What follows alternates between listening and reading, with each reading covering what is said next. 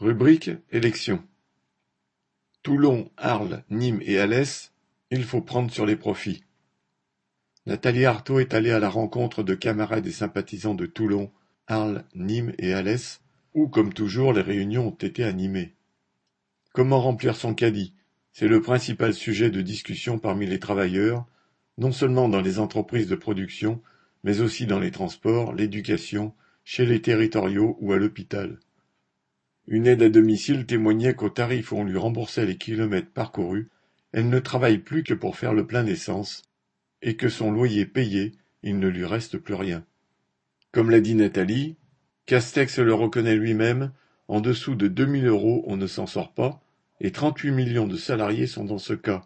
Alors prenons-le au mot, il faut prendre sur les profits. Et à ce propos, comme l'a fait remarquer un camarade, ceux des patrons se comptent en milliards.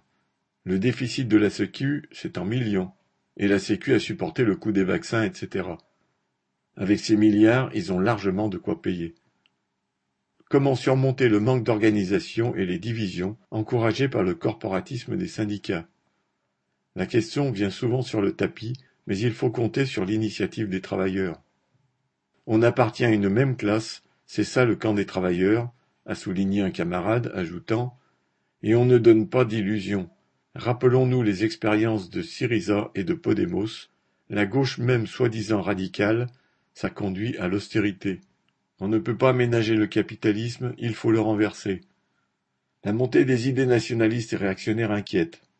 Je travaille depuis des années, je paye mes impôts, j'ai ma carte d'identité française, et on me demande de changer de prénom. Les médias nourrissent la violence en parlant de Zemmour et des musulmans. Dans le Var, un resto du cœur a même refusé de servir des migrants, a souligné une camarade d'origine marocaine.